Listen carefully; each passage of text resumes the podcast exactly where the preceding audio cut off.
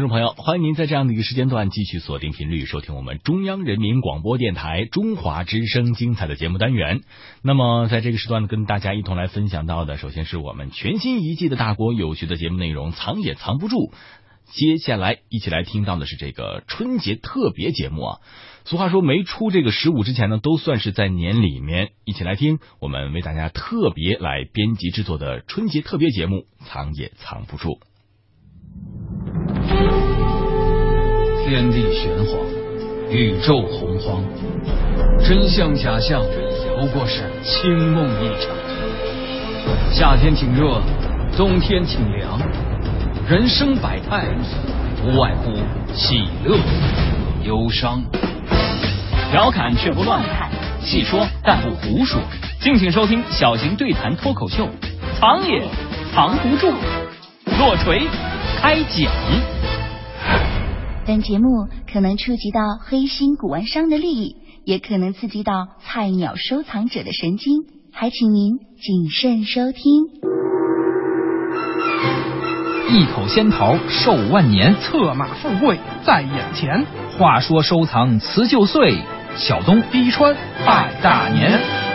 愉快收藏，理性投资，做一个聪明的收藏家。这是藏也藏不住二零一五年最后一期节目，哎也是为二零一六年春节制作的特别节目。嗯在此，小东和滴川先给您拜个年，感谢您对藏也藏不住节目的支持，预祝您在新的一年十全十美，百花献瑞，千祥云集。万事如意。也希望您在新的一年继续支持我们的节目啊。呃，如果新的一年还有这个节目的话。节目期间，您可以关注微信公众号“藏也藏不住”，查看藏品信息，掌握节目动态。我是小东，坐在我身旁的依旧是滴川。大家过年好，我是刘滴川，过年啊，心情好，心情肯定好啊。嗯站完最后一班岗，录完这期节目，咱俩也可以好好休息一下，放个假。哎，你不能这么说啊！通过节目，咱们跟听众朋友们心与心的沟通，对咱俩而言，每天都是过年呀、嘿，要不说你这德语高，对吧？听得我都感动了空洞了啊！咱能不能整点实在的？你这话太客套了。合作一年了，咱能不能放下包袱，挣脱禁锢？大过年的，别整那么严肃，说点实在的，说点出格的。咱今天彻底改改文风。我看你是要疯，今天我做一回主，咱俩啊说点以往节目里不让说的，我倒要探索一下传统媒体的边界线究竟在哪儿。好，我今天呀也豁出去了，送你最后一程，为你的告别演出奉献我的力量。哎，谁呀？谁告别呀？有这么严重吗？其实啊，你要是真走了呀，我也挺舍不得的。哎呦，听着那么假呢，心里倒是暖洋洋的。你说你要是真的被这个行业封杀了，我上哪儿找这么博学广智、才思敏捷、见多识广、哎您嗯太过誉了啊还不要劳务费的搭档啊？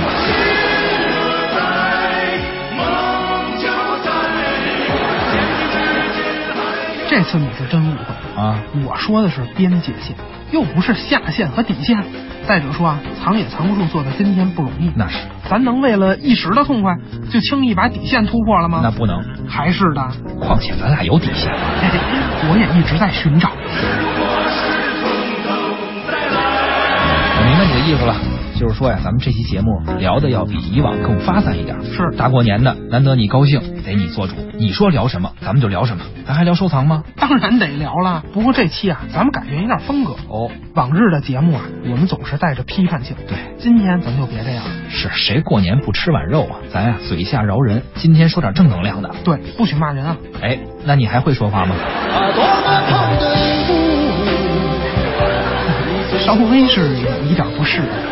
这样吧，啊过节了嘛，咱聊点喜庆的民俗，嗯啊，还跟收藏有关系的，跟春节有关系的。哎，等会儿不是我做主吗？怎么又你定 选题？哎，我给忘了，那你来说吧，我认可你的选题，你折腾我呢是吧？你赶紧说，咱到底聊点啥？辞旧迎新，送走了羊年，迎来的是什么呀？呃，是猴年了，哎，那咱得从哪儿聊起呢？那就猴子吧。咱就聊聊传统文化里的猴子，聊聊中国文学和美术中的猴子。唇不是枪，舌不是剑，不拆收藏市场的伪概念，也不说文玩世界的没文化。您正在收听的是大型对谈脱口秀，《藏也藏不住》春节特别节目。要说猴子在中国历史上的形象啊，首先你会想到什么？那一般来说就是齐天大圣孙悟空了。好，那咱今天呀、就不说孙悟空了。 别人都爱说的，咱们不说。没错，要说猴子在中国工艺美术史啊，在古玩上面的形象，嗯有一个可能大家也挺熟。前年啊，前年拜年的时候就老爱说这个词儿，一个成语，哦，前年，前年是马年，那你说的成语就是马上封侯啊？没错，嗨，你这也没比齐天大圣好哪儿去。这四个字儿啊，虽然并不新鲜，但恐怕很多人并不知道其中的文化内涵。越熟悉的东西啊，越是如此。对呀、马上封侯是个成语，嗯字面的意思是预祝您立马就被皇上分封为诸侯，当大官儿，而且还是世袭的。嘿，立刻就成贵族了啊。对呀钱要多少有多少，媳妇儿愿意娶多少娶多少个。哎当然这是古代了，对古人来说真是挺美的。马是骏马，千里马的马，嗯马上就是立刻的意思，封就是册封、分封的封。可这个侯，它是诸侯，侯爵的侯，不是猴子的猴、嗯啊，只是取了一个谐音。一般啊，咱们说一个成语背后都有一个典故，从文学典故、历史典故当中浓缩形成的。那你知不知道“马上封侯”这个成语又是怎么来的呢？这个成语和大多数成语它不太一样，嗯，不是从典故里来的，而是从美术，从汉族传统的玉雕、瓷器画片题材上面引申成为成语的。哎，没错儿，原来啊，我们的民间艺人就在各种材质上塑造两个动物形象，哪两个一个是骏马、千里马，嗯另外一个就是猴子，猴子骑在这个骏马上，猴。子骑马，哎，马上一个猴子，马上封侯，借的就是这个发音，吉利话嘛，寓意很好，盼着您富贵。之前啊，我查过一些资料，资料上说啊，马上封侯这种图像最早出现在汉代。不过啊我又才疏学浅了，以我目前的眼界啊，还真是没见过那么早的马上封侯。嗯，我见到的好像大多都是清朝的瓷器画片上的。还有玉雕，嗯，在这些上面啊比较居多，偶尔还有一些砖雕。在这个灰砖上面做雕刻啊，嗯这个山西很多很出名。哎，偶尔是有些砖雕，还有一些是铜器，还有银器等等。马上封侯这个题材啊，是很标准的民间美术题材了。是皇宫里肯定没这玩意儿。可不，人都进宫当皇上了，还封侯，这不等于降级了吗？不过你看啊，虽然这个题材是民间的嗯，但它体现的却是古代一种官僚文化。怎么讲？咱还是看马和猴这两种动物嗯啊。，也就是马上封侯这个题材上的两个形象。马六畜之一，古代就很重视它。是我们都知道赵武灵王胡服骑射的故事，对，大家都了解。不了解也没关系，咱们请滴川来介绍一下，嘿，哎你不知道我嗓子不好啊，你还净偷懒啊儿？也给你一个和听众心灵沟通的机会嘛。好吧，最后的机会我珍惜一下啊。话说啊，战国的时候，赵国有一个国君，很有战略思维啊。他在位的时候，啊就让赵国的军队跟北方的匈奴人学习，胡服骑射嘛，就是穿胡人的衣服，嗯骑马射箭。我们都知道，赵国呀一度非常强大，为什么呢？秦国有一个商鞅变法，而赵国啊有个胡服骑射，就这个原因，所以他富国强兵啊。没错，这是中国最早拥有骑兵、训练骑兵的军事改革。不过在这之前呀、其实中国人就很看重马，看重养马。嗯，周王朝有多重视养马呢？《周礼》这本古籍就记载了，马养到两岁就叫驹。就是马驹的驹啊。咱小时候学过一篇课文《小马驹儿过河》，就是这个驹。两岁的马就要和母马分开养了，嗯并且要配备马具接受训练。周代重视马政，执驹礼嘛，也就是给马驹举行一个成人仪式。哦啊天子都会亲自参加。嘿，一九五五年，陕西曾经出土了一个马状的盛酒器，上面的铭文讲述的就是执驹之礼。哎，有文献，有考古实证，这绝对是言之有物了。而且呢，西周的时候啊，马还跟人的社会等级有关，天子驾六，诸侯驾五，卿驾四，大夫三，士二，庶人一。通过这个车辆使用马匹的数量来彰显不同的身份和等级。哎，说明马呀、在六畜里，它可不是凡夫俗子，嗯那不是谁想骑想怎么骑就怎么骑的，都得按规矩来。那你说猴呢？咱重点可说的是猴啊，我们说马上封侯这个侯啊，虽然画面上它是一个猴子的形象，猴子不过在成语里边，包括这个画面上这只猴子的寓意，它可是侯爵的象征。是，同样是周文化，《礼记·王制》就记载了：“王者之治，入爵，公侯伯子男，凡五等。”哎，贵族的身份、爵位，嗯分为五等。公侯伯子男，古代我们都知道这个王那个侯啊，包括我们在现在翻译外国的王室成员，翻译什么伯爵呀、嗯男爵呀之类的吧，也都是按照我们周文化的这个方式翻译过来的。没错。不过呀、咱们这只是解释了马和猴子的形象，它在古代的一些寓意。对，各位听众啊，大概您认为这说完了就算完了，嗯，那就太不了解《藏也藏不住》这节目了。接下来说的那才是重点，对，为什么马和猴被困在一起了？这里边还有故事。哎，马上封侯不仅仅是一个同音字，啊，图个吉利的问题。这事儿啊，最初来自于马厩养猴。马厩就是养马的棚子，对，马厩养猴，而且养的是母猴。中国古代有个老理儿啊，一个传统习俗，就是我们中国人相信在马厩里养母猴子可以避免马得瘟疫。哎，这有什么原因吗？是有什么依据吗？刚才我说查过相关文献，说马上封侯这个形象啊，汉代就有。这个形象我是的确没见过，嗯不过呢，马厩养猴这个形象确确实实汉代就有了，在咱们四川成都有一块汉代的东汉的画像砖，马厩里啊坐着一个猴，这猴呢蹲坐在高处，手握缰绳。北魏贾思勰所著的《齐民要术》里啊就说：“常系猕猴于马坊，令马不惧避恶，消百病也。”哦，那这马厩里养猴为什么能够养马不得病呢？据我所知啊，古人就给出过两个原因，嗯一个这个纯民间经验，啊嗯，马本性安静木讷，但是呢，它容易受到惊吓，因此就会有一种现象叫什么呀？炸群。而猴子它生性好动，难以有片刻的安静。如果把它呀养在马厩里，那就把马厩的宁静给打破了。马群增强了对突发声响刺激的这种心理承受力，也就减少了惊群的发生几率了。这是从性格上一个优势互补是啊，等于是从心理健康的角度出发的嗯啊。那另外一个原因是什那么呢？另一个当然是生理健康了，这个啊就有权威的解释了。李时珍在《本草纲目》里就明确的说了，马厩畜母猴可避瘟疫。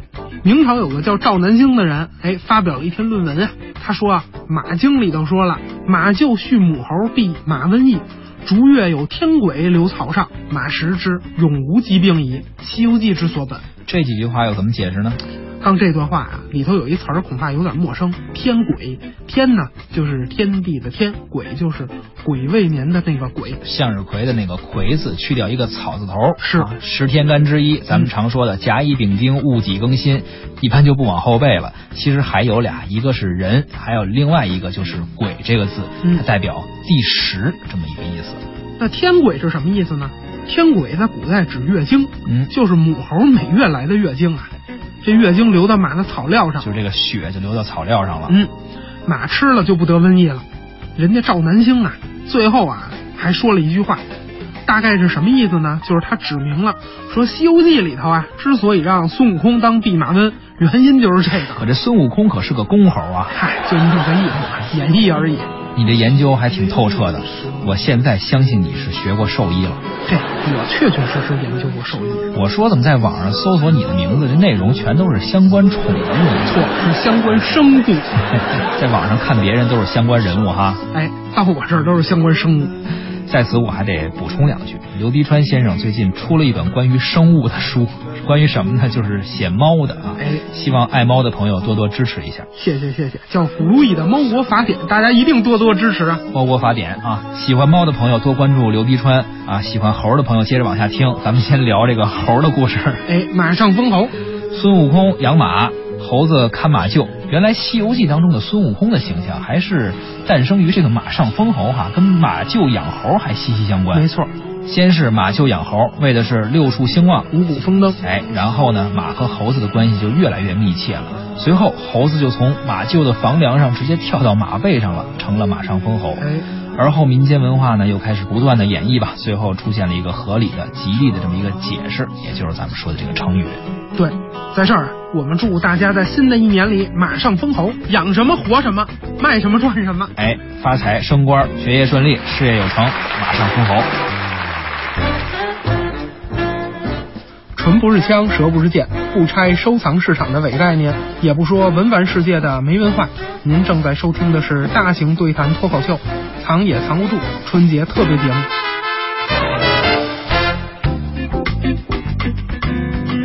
猴年来了，啊，咱们聊了马上封侯，嗯，特别节目嘛，咱们再多说会儿啊，再聊一个跟猴有关的集猴献寿，你看怎么样？哎，这也是好题材呀。嗯，又叫急猴献桃，对急猴献瑞，就是一个猴吧，跟一个或者是几个仙桃、寿桃，有的时候呢是背着，有的时候是抱着哎，，背着抱着一反人正就是猴跟桃，就这俩形象吧。对，俗称猴子抱桃嗯这个题材呢，大家应该也不陌生。对，记得二零一三年年底的时候吧，北京某拍卖会就拍了一幅齐白石的画，题目就叫《急猴献寿》。哎，咱们中国呀、有祝寿的传统，嗯看松柏、鹤、石、灵芝等等，对很多形象都是祝寿的。对，还有人物类的寿星跟麻姑。哎，男的做寿，我们送个寿星；嗯女的送麻姑。对，可说回急猴献寿这个题材，这桃子为什么就和祝寿、和这个长生不老啊这样的观念联合在一起了呢？这里边就有一个历史传说了，哦，这又谁的故事啊？这是西王母的故事。又是老神仙。哎，话说西王母曾经用玉盘盛着仙桃送给汉武帝，嗯，说这种桃子呀，三千年才能结一次果，哟，咱这吃不了。它吃了能够使人长生不老。嗯，咱都记得啊，《西游记》中有一个情节，就是王母娘娘要办这个蟠桃会，是这实际也是根据这个历史传说改编的。孙悟空是猴子，喜欢吃桃，而且猴子又机灵，自然就有了这个急猴献寿这种题材。所以说孙悟空偷蟠桃是根据这个传说演绎的、山寨的。没错，原本这传说里啊，并没有孙悟空这个偷吃仙桃的猴子，偷桃的人叫什么呢？叫东方树。东方朔，哎，哎，这汉武帝时候的大文豪啊，怎么也干起这勾当了？就是他。古代有本书叫《列仙传》，这是一本专门记载老神仙神迹的书，哟，这神仙狗仔队都出书了，号称是从汉朝开始写 的，够早的。到明朝才写完呢，哟，估计得有个一千五百年吧，比咱节目稿还不容易啊！不容易。这本书就记载了东方朔的故事，快说说，说汉武帝过生日啊，宫殿门口飞来一只黑鸟。黑鸟、乌鸦呀，这么丧气啊？你净瞎说，这明明是祥瑞。祥瑞，黑的什么祥瑞啊？这汉武帝也不知道啊，嗯就问东方朔问什么了？说：“东方先生啊，你瞧这是什么鸟啊？”东方朔就说了：“那是西王母的坐骑，叫青鸾。哦，黑凤凰。西王母来给汉武帝祝寿啊，那祝寿不能空手来呀、她带点什么呢？她带了七个桃。水蜜桃礼盒装的吧？西王母把这盒打开了，从里面拿出了五个，给了汉武帝，那那剩俩呢？剩俩西王母就自己留下了哟。，这么抠门啊！西王母自己也算小账啊，你说大老远跑了一趟给汉武帝祝寿，嗯啥也不图，来回路费也没人给报销，就是个面子上的事儿。你说送五个桃和送七个桃有什么区别啊？就跟你比如说你参加一个并不是很熟的这个朋友的婚礼，你随个份子，随六百和随一千，你说有什么区别？人都记不住你。世态怎么这么炎凉啊？注意啊，我说的是不太熟的关系，不太熟的朋友，本身交情也不深，平常也不怎么联系，突然有一天听说要结婚了，他还邀请你，你说你去不去？得，那还是得去啊呀、好，去了你得随份子吧？是你说随六百和随一千有什么区别？那六百的关系肯定一般，一千呢，那关系就好呗。我觉得一点区别都没有。您就是随一万块钱，也看不着黄晓明和 Angelababy。不熟的关系，当断则断，不该太顾面子。真正熟的朋友也不在乎这个，咱必然有里有面，实实在在的祝福，对吧？可不，咱还是得说这个够意思的，说说这个西方母祝寿哎的传说。对呀、人西王母就想开了，我少送你俩桃儿，我自己就省了。哎，也是，尤其他来的时候，那还得托运这个青鸾。现在要坐个火车呀，坐个飞机呀，这托运宠物可不便宜，比人还你贵。看看，学过兽医的人门儿清啊，书不是瞎写，都有生活。对对对，大家多关注我的书啊，《咕噜易的猫国法典》。哎汉武帝看这桃儿好啊，吃了以后就打算留着桃核。哎，怎么着？找个大师做盒雕上，这完了再穿手串卖钱？哎，咱不是说了吗？今天不讽刺人，你怎么一大过年的啊？哎，别错了这错样了，啊讲故事。汉武帝哪儿那么庸俗啊？人家打算拿这个桃核啊，接着种桃树，然后呢，再结着桃子，这不年年就有吗？年年有桃吃。哎，这想的倒挺美的，人人西王母能同意吗？后边啊，西王母说了一句话，才是重点，哦，打消了汉武帝这个念头，同时引出了咱们后来熟悉的这个老寿星。西王母说什么了？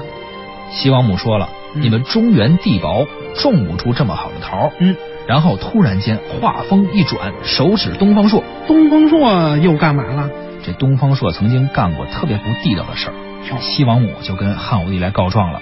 哦，他说：“东方朔，你小子三次偷我的桃儿啊！偷三回，那得活多少年啊？所以后人就传说嘛，说东方朔活了一万八千岁。哟，这不成寿星啊了？哎，刚才我们说这个送寿星、送麻姑，这个寿星实际上原型就是东方朔。男的，而且我们说《西游记》里边孙悟空去大闹蟠桃会偷桃子这个故事啊，其实也是山寨了《列仙传》里边东方朔偷桃这个事儿。在古代工艺美术作品上，比如瓷器，同样也有画片儿，嗯是一个老头儿偷桃子，那这老头儿也就是东方朔。哎，也就是说祝寿的这个题材啊嗯，Q 版的寿星。所以说啊，急猴献寿这个题材就是从这儿来的。刚才呢，咱们聊马上封侯，嗯咱们给平辈儿们送了祝福。哎，在这儿呢，地壮跟小东再给长辈儿们送个祝福，哎，祝您如松如鹤，多寿多福。吉猴献寿，长命百岁。咱一开始说不聊《西游记》，嗯不说齐天大圣，可讲了这么多故事，还都跟孙悟空有点关系、啊，有点关系，历史典故也好，神话传说也罢啊，都是咱们大国文化中的点点繁星，最后汇聚成了华夏文明的璀璨星空。没错，这吴承恩啊，在写《西游记》的时候，也是把这些典故啊、传说呀、都借鉴到了这个故事的创作当中。不是胡编乱造臆想的，嗯，所以任何优秀的艺术创作能够流传下来的作品，都不是无源之水，不是无本之末。当然啦，都要有根可循，有源可溯啊。突然间觉得猴子其实是一个超级大 IP 啊，嘿，这都是祖先留给我们的宝贵财咱富。得用好了。俺老孙大圣齐天，石猴出世五千年，世外桃源花果山。嗯虽然呢还有好多话要说，还有好多祝福想要送，可终究呢都有要说再见的那一刻。本期节目结束以后，地川和小东也可以给自己放个假了，嗯藏也藏不住，得跟大家暂时说再见了。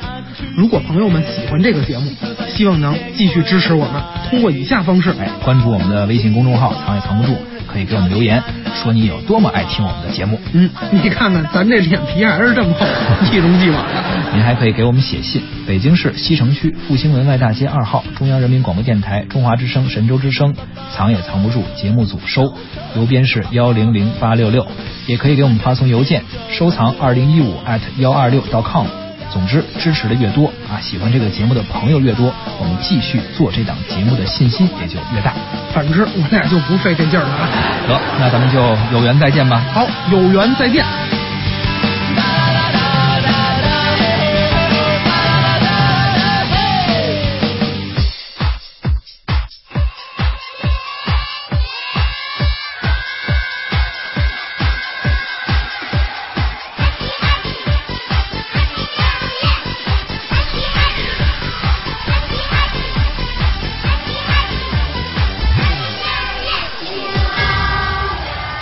祝福大家新年好，我们唱歌，我们笑，祝福大家新年好，祝福大家新年好呀，祝福大家新年好，我们唱歌，我们笑，祝福大家新年好。Happy New Year，Happy New Year，Happy New Year to you。Merry Christmas，Happy New Year to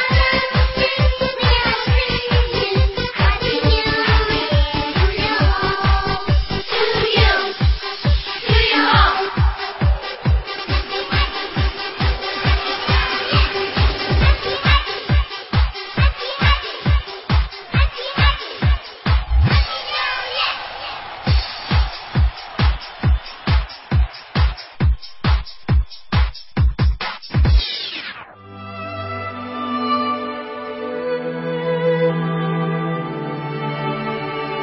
养什么活什么哎，赚什么卖什么，，发财升官 卖什么赚什么。养什么活什么，卖什么赚什么。哎，题目就叫急猴献桃。咱们说哎中不是国，题目就叫、啊题目就叫急猴献寿。不是无本之木。当然都要有根索，当然都要有根可 循。当然，还是找晚了。要是从第一期开始就找的话，现在估计能够凑出三十期了，已经。录 哎二十四期节目，凑二百四十期花絮。没有， 开始吧。